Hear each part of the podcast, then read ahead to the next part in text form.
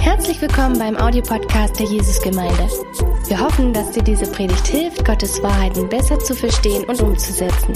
Viel Freude beim Zuhören.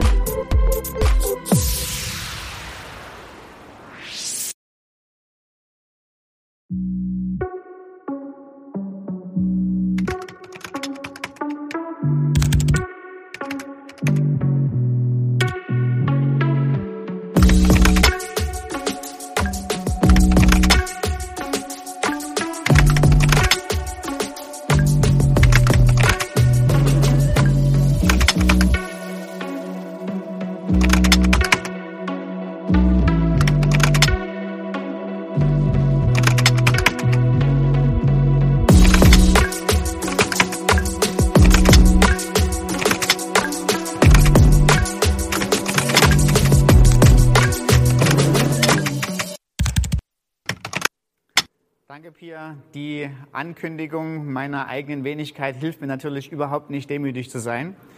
Ähm, okay, ich habe heute das große Vorrecht, ähm, euch eine Facette von Gott vorzustellen, die recht ungewöhnlich ist. Ihr könnt euch ja daran erinnern, dass wir in der Predigtreihe näher sind, indem wir uns Metaphern von Gott, die er selber gewählt hat, um seinen eigenen Charakter zu beschreiben, äh, im Alten Testament, die er ausgewählt hat, äh, dass wir uns diese Metaphern angucken, diese Bildersprache angucken, die zeigen, wie er ist. Und ähm, ich habe heute eine ganz ungewöhnliche, und ich rück gleich mit der Sprache raus, ich möchte heute darüber reden, dass Gott sich selbst vorstellt als jemand, der alt an Tagen ist. Also in Daniel Kapitel 7 beschreibt sich Gott selbst und er sagt von sich, er ist jemand alt an Tagen. Ähm, ich weiß nicht, wie dir es geht, wenn du äh, diesen Begriff hörst. Ich kann mich daran erinnern, als ich relativ frisch zum Glauben gekommen bin, hat das richtig Sorgen bereitet, äh, diese Beschreibung von Gott alt an Tagen, weil ähm, ich habe am Anfang meines Glaubenslebens so gerade meine Vorstellung geändert von einem langweiligen Gott, äh, der überhaupt nicht attraktiv ist, zu einem phänomenal großartigen Gott, der größer und fantastischer ist als alles, was ich kenne. Und jetzt kommt so eine Beschreibung von Gott, der alt an Tagen ist. Das war für mich so wieder zurück zu dem alten Mief, zurück zu den alten Vorstellungen, wie Gott eigentlich ist. Denn wenn jemand sich als alt an Tagen vorstellt, dann hatte ich so ein Bild von einem senil konfusen Kreis, der mit spröden, weißen, äh, altersgeplagten Haar es mit einem Krückstock gerade noch so auf den Thron schafft und der schon fast kein Leben mehr in sich hat. Und dann ein paar Jahre später, muss ich ganz ehrlich zugeben oder gebe ich freudig zu, ist dieser Begriff von dem, wer Gott ist, dass er alt an Tagen ist, einer meiner Lieblingsbibelstellen geworden. Denn ich habe mitgekriegt, dass ich völlig falsche Assoziationen mit diesem Begriff hatte. Also kommt, macht mit, lass uns zusammen einfach in Daniel 7 gehen und zwei Verse lesen, nämlich Verse 9 bis 10. Und da steht Folgendes geschrieben, wie Gott sich selber beschreibt. Da heißt es, ich schaute, bis Throne aufgestellt wurden und einer, der alt war an Tagen, sich setzte. Sein Gewand war weiß wie Schnee und das Haar seines Hauptes war wie reine Wolle. Sein Thron Feuerflammen, dessen Räder ein loderndes Feuer war. Ein Feuerstrom floss und ging von ihm aus, tausendmal Tausende dienten ihm und zehntausendmal Zehntausende standen vor ihm. Das Gericht, Gericht setzte sich und Bücher wurden geöffnet. Und dann geht die Beschreibung weiter, dass der Alte an Tagen aufgrund der, der Bücher, der Gerichtsbücher, die er vor sich hat, das Gericht über äh, die Menschheit ausübt. So, wenn wir uns jetzt angucken, was eigentlich die Assoziationen sind, die mit dem Bild von jemandem vermittelt wird, der alt an Tagen ist, muss man als allererstes Folgendes bedenken. Diese Beschreibung von Gott mit weißem Haar, äh, mit einem Thron auf Feuer, mit jemandem, der halt alt ist, äh, steht im direkten Kontrast zu zwei Dingen im Buch von, im Buch Daniel.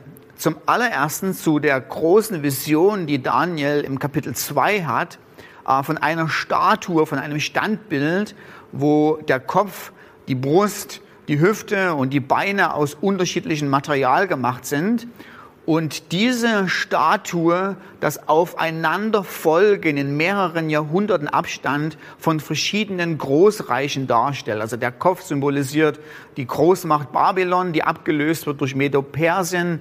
Medo-Persien wird durch Griechenland abgelöst und das griechische Reich durch Rom. Und auch äh, im Daniel Kapitel 7, also in dem Kapitel, in dem wir uns befinden, ähm, wird, wird dieselbe Idee, wird die Aufeinanderreihenfolge dieser, dieser vier Reiche beschrieben, aber jetzt nicht mehr mit einer Statue, sondern aufgrund von vier furchterregenden Tieren. Da gibt es einen Bären, da gibt es einen Löwen, da gibt es einen Leoparden und das vierte Tier ist so grässlich und so furchterregend, dass man da gar keinen Vergleich mehr aus dem Tierreich hat. Und die Idee dahinter ist, dass all diese Reiche, die an sich aus so unangefochten stabil sind, die Großmächte der damaligen Zeit, an denen es nichts zu rütteln gab, die feststanden, dass diese Reiche nach einer gewissen Zeit untergehen, eins nach dem anderen.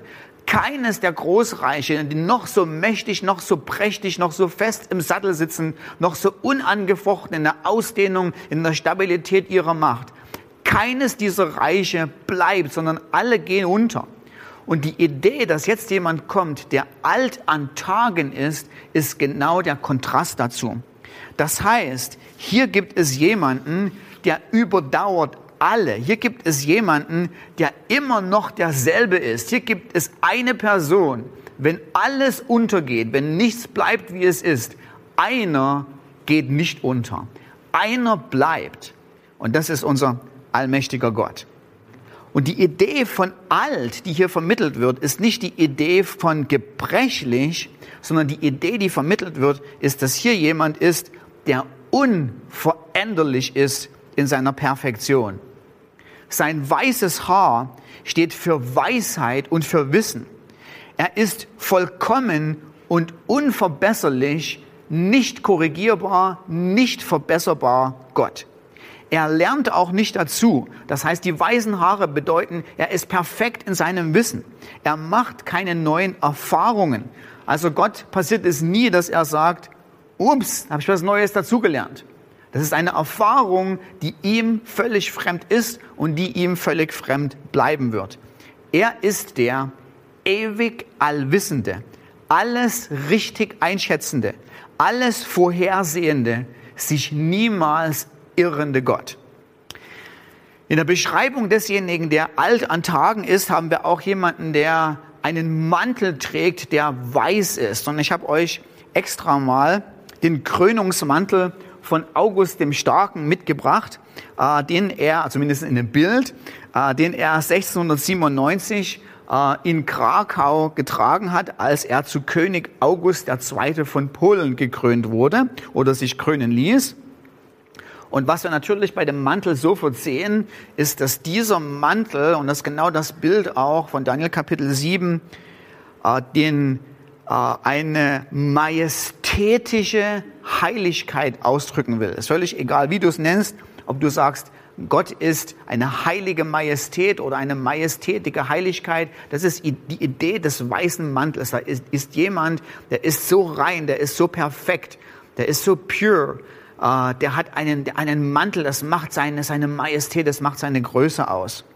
Natürlich unser lieber August der Starke äh, war ganz und gar nicht alt an Tagen, sondern 36 Jahre später, nachdem er den Mantel zum ersten Mal getragen hat, war er schon wieder tot.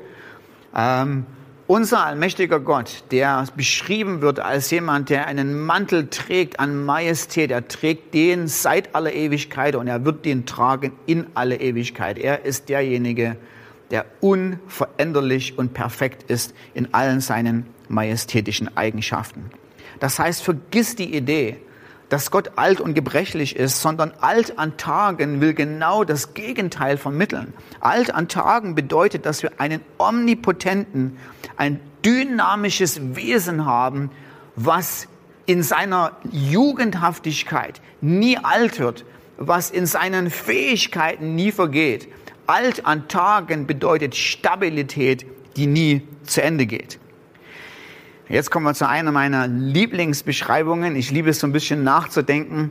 Es ist eine Beschreibung, die man eigentlich sich nicht vorstellen kann und schon gar nicht sich malen kann. Das wird einfach nichts, weil es so übernatürlich ist. Dieser Alte an Tagen sitzt auf einem Thron. Das ist kein normaler Thron, sondern sein Thron besteht aus Feuer. Ja, stell dir mal vor, da, gibt's denn, da gibt es Gott und der sitzt auf einem lodernden Inferno von einem Feuer ein ziemlich, das Bild, was so vermittelt wird, ist, dass man so ein bisschen den Schreck kriegt und sagt, Mann, oh Mann, das sieht aber ziemlich gefährlich aus. Und genau das ist die Intention. Dass Gott auf einem Thron sitzt von Feuer, nicht einfach nur so ein starres Holzstück, was da irgendwie so geschnitzt wurde und so ein bisschen verziert wurde, bedeutet, dass seine Regentschaft dynamisch ist. Sie ist super gefährlich und es ist nicht weise, sich gegen seine Regentschaft aufzulehnen, genauso wie es nicht weise ist, sich mit Feuer anzulegen. Seine Regentschaft herauszufordern, ist wie wenn du tatsächlich mit dem Feuer spielst. Es wird immer zu deinem eigenen Nachteil sein. Die Idee von Feuer ist etwas, das hier, das Gott regiert, mit einem Einfluss, den du nicht kontrollieren kannst, den du, wo du dich selber nicht schützen kannst, dem du hilflos ausgeliefert bist.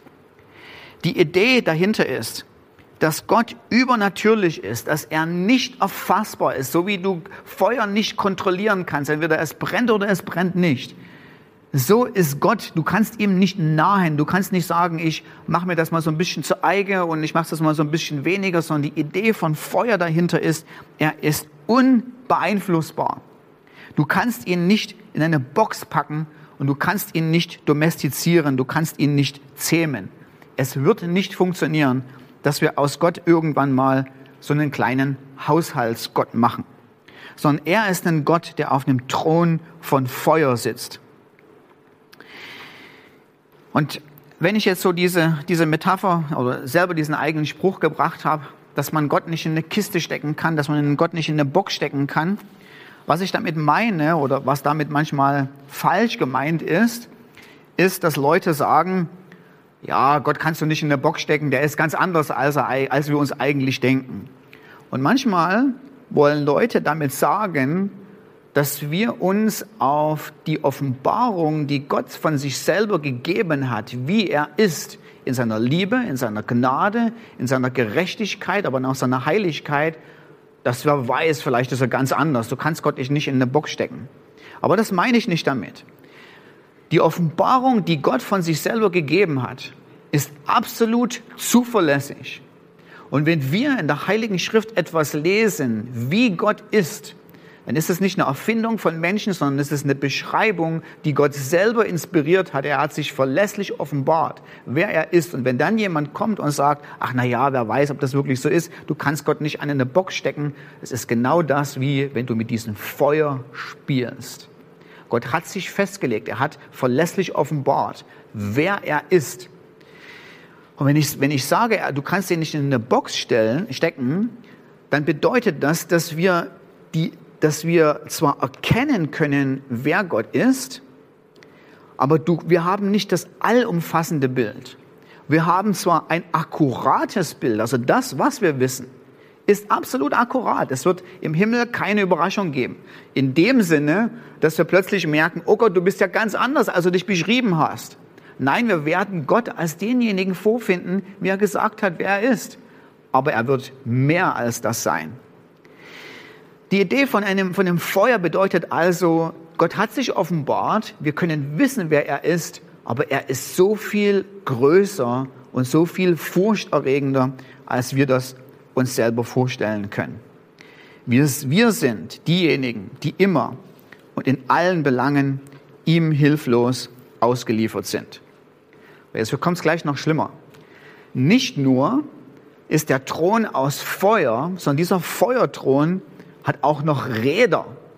So, das heißt, hier ist die Idee, dass seine Regentschaft nicht starr ist, sondern seine Regentschaft reicht bis in die letzten Zipfel des Universums. Gott ist supermobil und er kann zu jeder Zeit da sein, wo er sein will, um seinen guten, perfekten und weisen Willen durchzusetzen.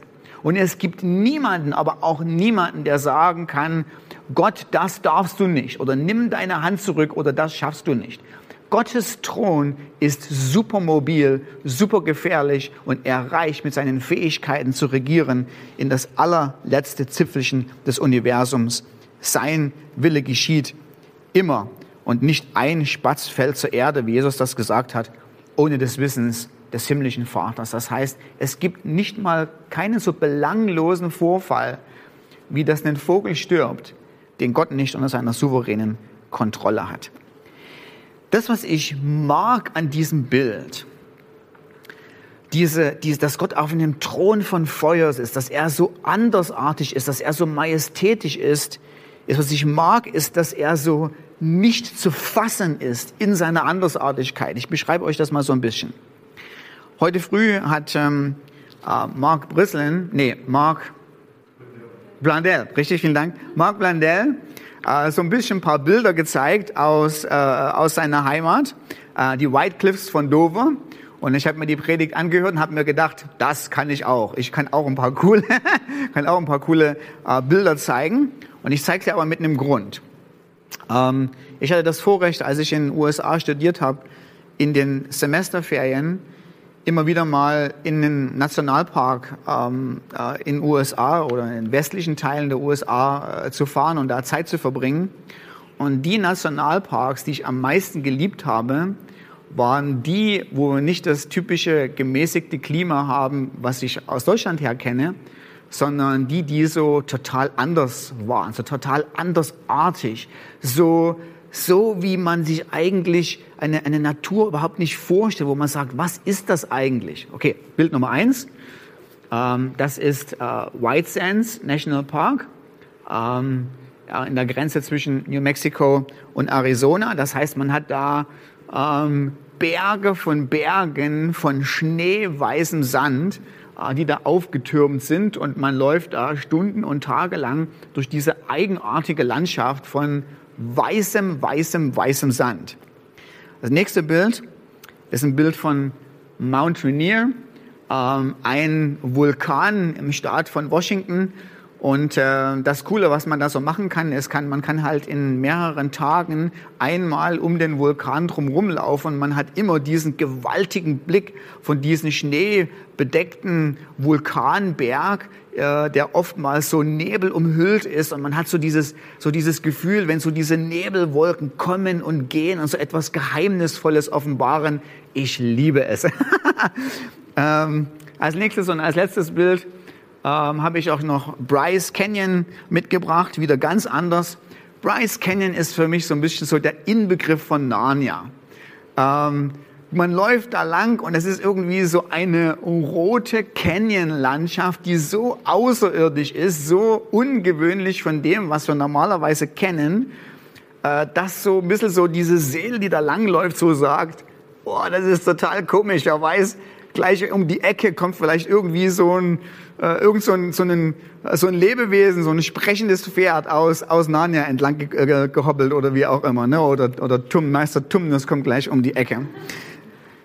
Und was ich an diesen, was ich an diesen Nationalparks liebe, ist, dass sie so andersartig sind, dass sie so anders sind als das, was ich kenne. Und das hat es in mir so ein Gefühl hervorgebracht von einer Ehrfurcht von dem Gott, der ganz anders ist, der, der etwas hat, was so ungewöhnlich, was so außerirdisch, was so extra ist, so besonders, dass ich es nicht fassen kann und dass ich nicht als gewöhnlich bezeichnen kann. Und die, diese Idee ist genau das, was in Daniel Kapitel 7 vermittelt wird. Ein Gott, der auf einem Thron von Feuer sitzt, der ist nicht fassbar. Der ist so faszinierend andersartig als all das, was wir kennen. Vielleicht ist es so ein bisschen, wie wenn man hier Kapitel 38 durchliest und Gott stellt sich Hiob vor und er sagt, wo warst du, als ich die Erde gegründet habe? Teile es mir mit. Wo warst du, als ich ihre Maße festgelegt habe? Wo warst du, als ich die Sockel und die Fundamente der Erde gelegt habe? Wo warst du, als ich ihren Eckstein gelegt habe? Wo warst du, als meine Morgensterne gejubelt haben vor Freude? Und Hiob sagt, all das, was du mir eben gerade beschreibst, ist so außerhalb meiner Erfahrungen, Und er wirft sich nieder vor dem allmächtigen Gott und sagt, es reicht, du brauchst nicht mehr weiterreden. Ich habe von dir mit meinen Ohren gehört, aber jetzt, nachdem du zu mir geredet hast, habe ich mit meinen Augen ein Stück von dem gesehen, wer du bist. Und ich beuge mich nieder, ich werfe mich mit meinem Angesicht auf den Boden und sage, ich bete dich an. Das ist das Bild, was vermittelt wird in Daniel Kapitel 7 über einen super gefährlichen, aber beständigen, sich nicht ändernden Gott. So, im, im Ganzen, was dieses Bild vermittelt von Gott alt an Tagen, ist, dass Gott eine unveränderliche, ewige Quelle des Lebens ist. Er ist majestätisch in Heiligkeit, dynamisch in seinem Wirken. Er verliert nie seine jugendliche Frische. Er ist der Einzige, der sich nicht nur nicht ändert, sondern er ist der Einzige, der sich auch nicht ändern kann. Gott ist in seiner Fülle seiner Eigenschaften schon immer perfekt gewesen. Er ist perfekt und er wird immer perfekt bleiben. Gott kann sich nicht ändern. Er ändert sich weder zum Schlechten, noch kann sich Gott verbessern, weil er ist schon perfekt und einzigartig, so wie er ist. Ich liebe diesen alten Antagen. Ich benutze nicht mehr dieses Wort, aber im Englischen gibt es so ein, so ein tolles Wort, was so dieses Geheimnis dessen, wer er ist, wunderbar beschreibt. Er ist the Ancient of Days. Äh, da ist jemand, der ist so, er ist nicht alt, sondern er ist ancient. Er hat etwas, was nichts anderes, was wir kennen, hat, nämlich ewige Unveränderlichkeit. Und Gott ist furchterregend beständig. Den Gott, den wir in den Predigten im 21. Jahrhundert hören, ist oftmals viel zu lieb. Er tut niemandem etwas Böse, vergeben ist sein Job. Und wie C.S. Lewis das gesagt hat, Pia hat es ja schon angekündigt, es muss einfach dazu kommen. C.S. Lewis hat das folgendermaßen gesagt, ein Gott, der zu allem, was wir sagt, einfach nur zu allem, was wir tun, einfach nur sagt, ach, es ist mir völlig egal, Hauptsache ihr zufrieden, ist ein Gott nach unserem Wohlgefallen. Wir wollen in der Tat nicht so sehr einen Vater im Himmel, sondern wir hätten gern einen Großvater im Himmel. Einen senilen Wohlwollenden, der die jungen Leute sieht, wie sie Spaß haben und dessen Plan für das Universum einfach nur war, dass man am Ende eines jeden Tages sagen kann, Hauptsache jeder hat eine lustige Zeit. Und wenn wir uns selbst diesen Art von Gott wünschen würden, ist es nicht der Gott, den wir kennen, sondern Gott ist ein furchterregender und gleichzeitig super attraktiver, angenehmer, ein, ein sehnsuchtsvoller Gott. Er ist nicht zähmbar, sondern ganz im Gegenteil, ich bin ihm vollkommen ausgeliefert.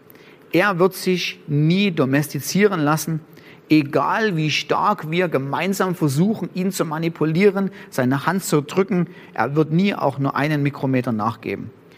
Ich liebe diesen Gott, der zu den arrogantesten und mächtigsten Mächten dieser Erde sagt, im Vergleich zu mir bist du wie das Gras auf dem Feld. Jesaja 40. Heute bist du da, morgen bist du gemäht und übermorgen weiß ich nicht mehr, wo du bist. Ähm, wer eine Predigtillustration haben will, den lade ich herzlich ein. Ähm, ich habe bei mir selber zu Hause einen Garten. Äh, ich muss sehr oft mähen. du darfst es einfach mal probieren zu mähen äh, und darfst mal probieren, wie lange das Gras im gemähten Zustand sich hält. Also es ist wirklich so, ich habe letztes Jahr relativ oft gemäht, ich weiß nicht, wo das Gras hin ist. Ja? Also irgendwie ist es einfach nur weg. Und das ist genau die Idee dahinter. Wir sind wie Gras, wir sind sowas von vergänglich im Vergleich zu Gott, der steht, der fest ist, der unveränderlich ist. Er ist der Einzige und auch der Allereinzige, der alt ist in dem Sinne, dass er immer da sein wird in seiner ganzen Jugendlichkeit, in ganz seiner Dynamik, in all seiner Frische. Wenn ich sage, dass wir unseren Gott viel zu lieb und viel zu nett machen, ist das tatsächlich manchmal so, wie man kann so ein bisschen so die Kirche oder vor allen Dingen die westliche Kirche im 21. Jahrhundert vergleichen wie die Vorlesung in der Biologie. Angekündigt vom Professor ist, dass er einen, äh, eine große Raubkatze beschreibt. Also Vorlesung über Raubkatzen. Und du gehst hin und du setzt dich auf die Bank und du denkst, oh, da beschreibt bestimmt einen Löwen oder einen faszinierenden Jaguar. Und du hörst eine Weile zu und alles, was du hörst, ist so niedliches, klitzekleines, süßes Miezekätzchen. Ja, was gerade so geboren ist, noch so ein bisschen hilflos. Wir helfen ihm so noch ein bisschen äh, dabei, irgendwie aufzuwachsen und groß zu werden und mit dem Leben zurechtzukommen. Währenddessen, wenn wir über unseren Gott reden, wir tatsächlich über einen furchterregenden, attraktiven Löwen reden. Ich hatte mal in Omaha in Nebraska ein ziemlich cooles Erlebnis. Äh, mich hatten Freunde eingeladen, in den Zoo zu gehen. Und irgendwie kannte meiner Freunde irgendjemanden da oder nicht irgendjemanden, sondern sogar den, den Wärter vom Löwengehege. Also hat uns der Wärter vom Löwengehege uns da hingebracht, wo eigentlich niemand hin darf, nämlich in das Innere des Löwensgehege. Also nicht wirklich so zum Handschütteln mit den Löwen, aber so dahinter, wo sozusagen die Löwen dann das Futter kriegen. Und das war so ein, das war nicht mit Gittern verkleidet, sondern das hatte so ein ganz dickes, großes Panzerglas. Und wir sind da rein und hinter dem Panzerglas, so ungefähr fünf Meter, sechs Meter, sieben Meter weit weg, lag so ein Löwe so schlummernd, so ein bisschen zusammengerollt so in der Ecke und er lugte nur so ein ganz kleines bisschen so durch ein Auge so in unsere Richtung. Und dann sagte der, der Wärter von dem Löwen da, ich glaube, der war Christ, der wollte uns eine Illustration geben. Pass mal auf, was passiert. Was denkst du so, ähm, wie gut ist der Löwe drauf? Ne? Wie, wie viel Energie hat der da? Und ich habe mir in dem Augenblick gedacht, naja, der, der hängt so schlapp darunter, der ist so müde, ja. Also wenn der den jetzt da gegen die Scheibe klopft, ja, da wird er so langsam seine Mähne heben, so langsam angetrottet kommen, gucken, ja. Und wer weiß, vielleicht wird er mal ein bisschen ärgerlich grollen. Keine Ahnung, was passiert. Und der Wärter sagte dann einfach nur, nicht so doll erschrecken. Er hat Folgendes gemacht. Er stand immer noch vielleicht so fünf Meter von der Plexiglasscheibe weg und hat einfach den Löwen so ein bisschen böse angeguckt. Und dann, du konntest kaum gucken. Es war nur, eine, es war nur ein Mini-Bruchteil von einer Sekunde war der Löwe, der eben gerade noch in einem sicheren Abstand von sieben Meter weiter weg war von der Glasscheibe. Ich wusste überhaupt nicht, wie es passiert war stand überlebensgroß vor dem Panzerglas und haute mit sein, donnerte mit seinen Tatzen an diese, an diese Scheibe lang. Und wenn du mal einen Angsthase hättest sehen wollen, hättest du mich angucken müssen. In dem Augenblick, ich habe gezuckt, wie ich mein ganzes Leben noch nicht gezuckt habe. Und äh, ja, meine Knie haben geschlottert, äh, viel mehr als jede Aufregung vor jeder Predigt. Und wir sind da raus und es war ein Moment, den ich nie vergessen habe. Ich war total erstaunt, wo die Agilität, wo die Dynamik, wo die Kraft und die Power dieses Löwen herkam. Der sah so harmlos aus und war so super gefährlich. Wir beschreiben den allmächtigen Gott manchmal so harmlos und haben keine Ahnung, von mit wem wir uns es eigentlich zu tun haben.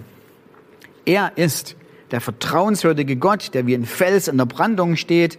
Alles vergeht, er bleibt unverändert derselbe und seine Werte, Gebote und Ordnungen sind immer verlässlich und immer aktuell. Die großen Reiche, sie kommen und sie gehen, sie gehen und sie kommen. Er ist der Einzige, der bleibt. Facebook, Google, Apple, Boeing, Deutschland, China, Russland. Es wird eine Zeit geben, wo wir von den Großen und Mächtigen dieser Welt mal nichts, aber gar nichts mehr hören. Kannst du dich noch an die Großmacht Sparta erinnern? Wenn du nach Griechenland reist und sagst, oh, ich will mal gucken, wo Sparta, äh, die Großmacht der damaligen Zeit, seinen Sitz hatte, da suchst du ziemlich vergeblich. Du fährst in, die, in den Peloponnes, da im Süden von Griechenland, und irgendwo ist noch so ein Dorf, wo so ein kleines Schild steht, hier war mal Sparta. Aber viel mehr ist da nicht. Kannst du dich noch erinnern an den Wirtschaftsriesen Plinius des Älteren? Nee, ne? Ja, ist genau meine Illustration. Die Großen und Mächtigen dieser Welt, sie vergehen und es gibt einen, der bleibt und es ist der Alte an Tagen in seiner unendlichen Majestät. Was er sagt, wird geschehen. Was er verspricht, ist sicherer als die Alpen und sicherer als die Tatsache, dass morgen ein neuer Tag kommt. Himmel und Erde werden vergehen, aber seine Worte und das, was er sagt, was er bestimmt, wird nicht vergehen. Praktisch bedeutet das eine coole Sache für uns, weil wir leben in einer ständig verändernden Welt und vor allen Dingen die Werte dieser Welt ändern sich ständig. Ich habe den großen Vorteil, dass ich mich zwar noch jung fühle, aber schon einige Lebensweisheiten habe. Ich kann mich zum Beispiel daran erinnern, wie es zu DDR-Zeiten war. Ich weiß, wie ich und meine ähm, Schulkameraden sich vor der Staatssicherheit gefürchtet haben, wie wir gezittert haben, äh, ob ein Witz, den wir gerissen haben, rauskommt, äh, wie wirklich wir so eine enorme Angst hatten. Und ein Jahr später war Staatssicherheit einfach nur etwas, wo du ja müde drüber lächelst. Ich kann mich daran erinnern, Anfang der 90er, es gab so einen wirtschaftlichen Aufschwung, jeder wollte mitmachen. Und wir hatten einen Nachbarn, der in dem Gerangel nach Geld und Ruhm ähm, ziemlich oben auf der Karriereleiter stand. Er war derjenige so, mit viel Geld, mit viel Prestige, jemand, der sich alles leiden konnte, währenddessen wir irgendwie so Anfang der 90er so versucht haben, im Leben zurechtzukommen. Er war derjenige, derjenige, der damals gesagt hat, ich bin Chefarzt in der Bavaria Klinik. Und ich habe ihn vor ein oder zwei Jahren nochmal wieder getroffen. Und er war ein gebrochener, armseliger, alter Mann, ohne Hoffnung und ohne Zukunft. Das, was heute weise und mächtig und groß erscheint, ist morgen ziemlich erbärmlich, alt und out. Wir Christen, wir werden oftmals eingeschüchtert, weil unsere Werte so altmodisch sind. Ich habe das dutzende Male gehört, dass Leute zu mir gesagt haben, ja, du mit deinem mittelalterlichen Gott oder ihr mit eurer mittelalterlichen äh, Sexualmoral.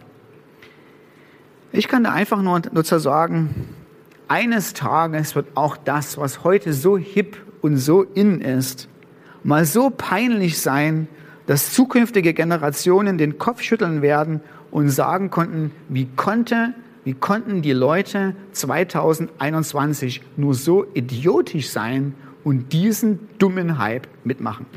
Ich meine, wir machen das heute. Ich gucke mir meinen Großvater an, dekoriert mit irgendwelchen ähm, Aluminiumorden und Zylinder. Und ich sage mir einfach nur, peinlich. Wie konnte man nur? Meine Enkelkinder werden wahrscheinlich auch über gewisse Dinge, die ich in meinem Leben anziehe oder tue, sagen, oh Opa, sowas von super peinlich, ja. Wir denken, wir sind sowas von hip. Wir denken, man muss chillen, auf Instagram sein, Starbucks Kaffee schlürfen, Influencer, wenn es geht, sein. Und das meiste, was gerade so mega kultisch, nice, trendy oder was immer sozusagen der letzte, dass das Wort ist, was du benutzt für den letzten Schrei ist, ist absolut mega out vom Morgen. Ähm, die, die, die Tatsache, ja, dass wir, oder dass ich zumindest nicht hinterherkomme mit den Worten, die, wo ich sagen will, das ist cool, ja, äh, eben gerade habe ich ein neues Wort gelernt und sage, okay, cool darf man nicht mehr sagen, das nennt man jetzt nice. Ja? Da sagt der Nächste schon mir, nice ist sowas von uncool. Äh, inzwischen sagt man, das ist high-key oder es ist trendy. Und eben gerade habe ich mir high-key angewöhnt und da ist high-key schon gar nichts mehr und es ist jetzt ultra-urban. Und die Tatsache ist, du kommst schon gar nicht mehr hinterher. du kommst nicht mehr hinterher, weil einfach das, was absolut mega heute ist, ist morgen absolut veraltet. C.S. Lewis hat Folgendes gesagt. Er hat gesagt, und das kann man sich merken, alles, was nicht ewig ist, ist ewiglich veraltet. All das, was nicht am Alten von Tagen festgemacht ist, alles, was nicht konform ist mit seinem Charakter, ist sowas von mega veraltet und ist sowas von mega out, das kann man sich gar nicht vorstellen. Ich habe in letzter Woche habe ich meine Kinder zur Schule gebracht und auf dem Heimweg ähm, gab es eine Diskussion äh, im Radio, ob man das neu errichtete Planetarium von Halle nach Sigmund Jähn benennen soll. Sigmund Jähn ist ein Begriff für dich? Nee. Okay, gut, ist genau, illustriert genau meinen Punkt wieder. Sigmund Jähn war mal absolut super, hopp, mega nice. Ja, der, es war der erste Astronaut, der war High Key, ja, äh, als mein Vater, als mein Vater mega ultra war, ja. Sigmund Jähn war der erste deutsche äh, Kosmonaut im All. Und äh, man hat sich entschieden, also das Planetarium von Halle nicht nach ihm zu benennen, weil er in den Augen unserer heutigen Gesellschaft kein Held mehr ist, sondern ein Anti, äh, ein Anti-Held. Ähm, und derjenige, der das da kommentiert hat im Radio, hat gesagt, also er hat der Kommission in Halle empfohlen, am besten gar keine Namen mehr zu wählen für das Planetarium. Macht man heute überhaupt nicht, weil wer heute noch ein Held ist, ist morgen schon der Anti-Held. Die Stimmung verändert sich so schnell, dass wenn du denkst, du bist sowas von super ultra key, ja, dann bist du morgen absolut out. Es gibt nur einen, der wie in einer Fels- und einer Brandung steht, der nie out sein wird, der immer super, mega, ultra attraktiv sein wird, urban, noch und nöcher. und das ist der Alte an Tagen. Wir sind als Christen manchmal so sehr in der Defensive.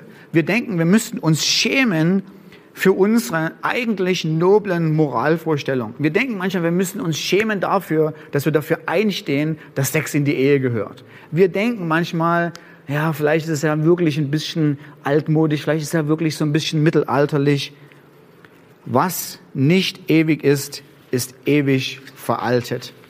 Und wer weiß, wer morgen nicht schon über den Unsinn von heute einfach nur sowas von ablästert. Es gibt einen und nur einen, der beständig bleibt. Sein Wort ist verlässlich in Ewigkeit. Er ändert sich nicht. Und jetzt ähm, als Abschluss zitiere ich jetzt mal jemanden anderes als C.S. Lewis, nämlich Reinhard Bonke. Reinhard Bonke hat mal, hat mal folgendes, ich war selber dabei, ich habe mega gelacht über den Spruch, er hat mal folgendes gesagt. Es kam jemand zu ihm, äh, ein junger Mann, und er hat gesagt, also Herr Bonke, Sie da mit Ihrer Bibel, das ist doch so ein altes Buch. Wie können Sie denn Ihr Leben ausrichten nach so einem alten Schinken? Und Reinhard Bonke hat gesagt, weißt du was, ich kann es leider nicht so sagen, wie es er gesagt hat. Ja, so, wenn er was sagt, ist es ultra heiki. Ja. Äh, äh, er hat gesagt, junger Mann, Sie sagen doch auch nicht, die Sonne ist alt, drum ist mir kalt. Nur weil etwas alt ist, heißt es ja noch lange nicht, dass es seine Dynamik verloren hat. Nur weil es alt ist, heißt es noch lange nicht, dass es seine Lebenskraft und seine Energie verloren hat, sondern die Sonne ist durchaus alt, aber sie ist beständig alt, sie ist dynamisch und sie ist lebensgebend und das ist unser allmächtiger Gott. Ich liebe, zu diesem ewig unveränderlichen Gott zu gehören. Alles andere in seiner Gegenwart wird tatsächlich klein und veränderlich. Mir geht es sicher genauso wie dir. Wenn ich mal so Mut fassen muss, jemanden über Jesus zu reden, dann muss ich meine eigene Furcht, meinen eigenen Schiss überwinden. Und derjenige, der mir gegenüber ist und vielleicht sozusagen mit einer negativen Meinung mir kontern will, ich habe so Schiss vor dem. Und dann, wenn ich mich daran erinnere, dass hinter mir der Alte an Tagen steht, der schon vor 2500 Jahren groß und majestätisch war und in den nächsten 2500 Jahren immer noch so groß und majestätisch sein wird, dann wird plötzlich alles andere und jede Furcht und jedes Gegenüber und jedes Gegenargument so klein und so unwichtig, weil er so groß und so unveränderlich ist. Eine wunderbare Art und Weise, wie wir nicht nur von diesem Gott hören, sondern wie wir diesen Gott auch genießen können, ist das sogenannte stille Gebet oder das kontemplative Gebet. Das ist genau wie die Metapher für Gott als alt an Tagen etwas, was uns Christen total unbekannt ist. Wir haben das vielleicht noch nie gehört. Contem, Contem, was, was war es nochmal? Kontemplatives Gebet heißt, in Stille vor Gott zu sein. Ich habe die angenehme Überraschung machen dürfen, als ich zum Studium gegangen bin, dass es ein Pflichtfach bei mir im Studium war. Wir haben uns ein halbes Jahr lang mit Menschen aus der Kirchengeschichte beschäftigt, die kontemplativ gebetet haben, also die Stille vor Gott praktiziert haben. Und einer unserer äh, Herausforderungen oder Hausaufgaben als Studenten war, wir mussten jeden Tag in der Woche, fünf Tage in der Woche, eine Stunde still vor Gott sein. Das heißt, du durftest nichts machen. Du durftest nicht lesen, du durftest nicht anbeten, du solltest nicht irgendwas nachdenken, du solltest nicht meditieren, sondern du solltest dich einfach nur in den Sessel setzen und eine Stunde lang still vor Gott sein und einfach nur im Herzen mit seiner Allgegenwart connecten. Das war manchmal mega anstrengend. Weil so nach fünf Minuten habe ich auf die Uhr geguckt und habe gedacht, jetzt müssen eigentlich schon zwei Stunden rum sein. Und das waren gerade mal fünf Minuten. Und manchmal bin ich eingeschlafen nach, fünf Minuten. Aber rückblickend muss ich sagen, es war einfach eine mega Zeit. Und ich habe mir so ein bisschen was auch immer noch beibehalten. Ich liebe es, mich manchmal in meine Sessel zu setzen, nichts zu sagen, nichts zu denken, sondern einfach nur in Stille vor Gott zu sein und zu sagen, Gott, hier bin ich, ich bete dich an. Und ich lade dich ein, es einfach mal zu probieren. Es ist eine mega coole Sache, zur Ruhe zu kommen vor dem allmächtigen Gott. Es ist eine mega coole Sache, ihn zu ehren für die Art von Gott, der er ist. Wir drücken damit unsere Ehrfurcht vor ihm aus. Wir drücken damit unsere Liebe, unsere Abhängigkeit vor ihm aus ist eine mega coole Sache, einfach mal vor Gott zu kommen und einfach nur still vor ihm zu sein. Und auch wenn das so ein bisschen komisch ist jetzt so vor der Kamera, lade ich dich ein, das einfach mal mitzumachen. Wir werden jetzt keine Stunde still sein, sondern wir begrenzen es auf eine Minute.